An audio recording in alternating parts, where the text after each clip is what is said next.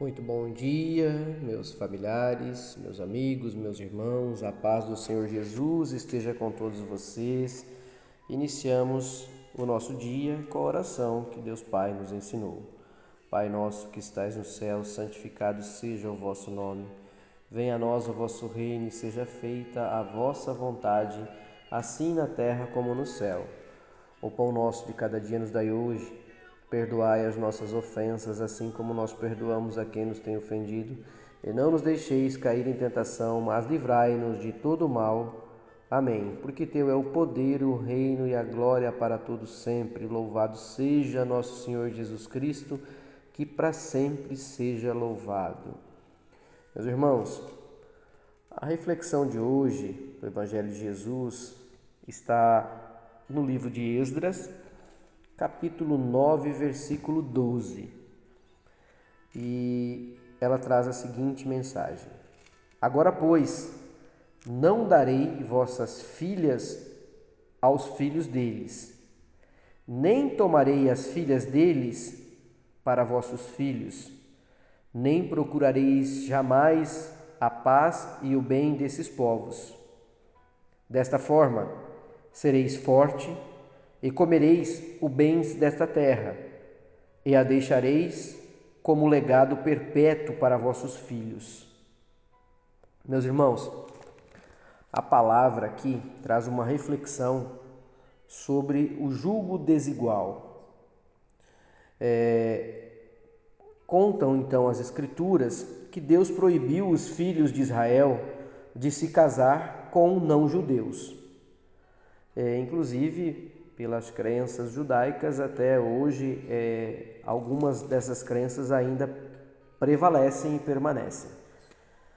Essa instrução ainda é a mesma no Novo Testamento. Não vos prendais a um jugo desigual com os infiéis. Está em 2 Coríntios, capítulo 6, versículo 14. Então já estava lá no Velho Testamento, em Esdras 9, 12, e também está em 2 Coríntios. Então, o que é o julgo desigual, meus irmãos? Vamos pegar aqui um exemplo que a grande maioria de nós vai entender é, de um fazendeiro. Por exemplo, lá no passado usavam o que? Usavam aqueles arados amarrados a, a bois para cultivar a terra. E a carga poderia ser colocada sobre as duas cabeças dos dois bois juntos, que chamava de canga de boi para puxar o arado. Então isso era conhecido como um jugo igual colocava uma canga de boi parecida, tinha que ser o mesmo tamanho e tudo mais, para que fizessem a mesma força e caminhassem no mesmo sentido para executar a mesma tarefa juntos e conseguir o êxito, arando para o plantio e tudo mais, né, como era feito lá na época. Mas se colocasse uma vaca e um cavalo, a carga seria a mesma? Jamais, né, meus irmãos? Isso então significa julgo desigual. Isso significa que você, um cristão, e um infiel não podem se prender à mesma carga, pois seria um jugo desigual. Então, nenhum cristão deve se casar com um não cristão. Você pertence à família de Deus e nesta nova família ele proíbe. Deus nos ama e não quer que caiamos no mesmo erro de Salomão, o, o, erro que Salomão cometeu, meus irmãos. Então, de acordo com Neemias, o descaso de Salomão com relação a esses mandamentos foi a causa da sua ruína. Está lá em Neemias 13, 25 e 26. Apesar de Deus amá-lo, visitá-lo duas vezes e abençoá-lo com uma sabedoria superior a de qualquer outro homem, meus irmãos, suas esposas eram estrangeiras e o levaram para longe da vontade de Deus. E o mesmo acontece hoje a qualquer cristão que esteja nessa situação.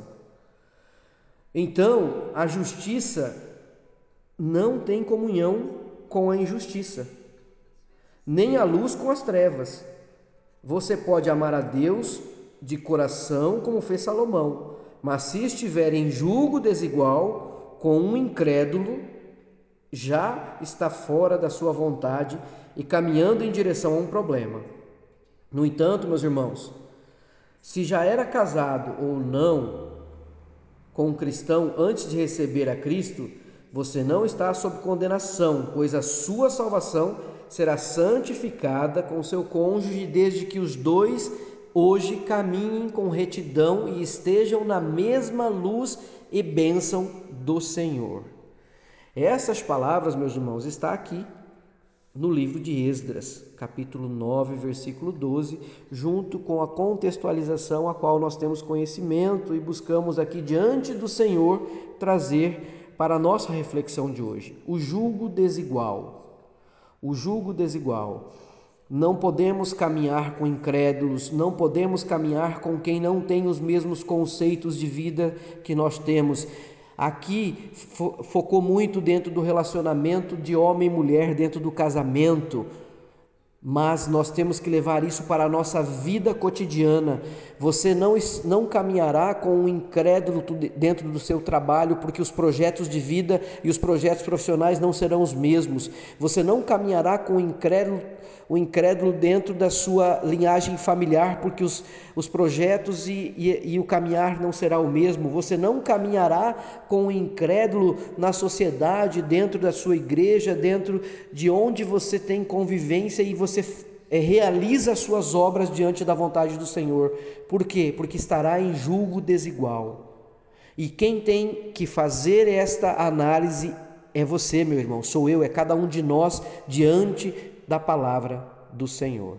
Então, que nós possamos pedir esta bênção, esta glória, esta graça do Senhor, para que nós façamos aquilo que é certo, aquilo que é justo e que nós sigamos segundo a Sua orientação divina, em nome do Senhor Jesus todos os dias. Assim nós agradecemos e pedimos a graça de Deus Pai, com a glória do Senhor Jesus Cristo. Amém. Um beijo, um abraço, um ótimo dia. Deus abençoe.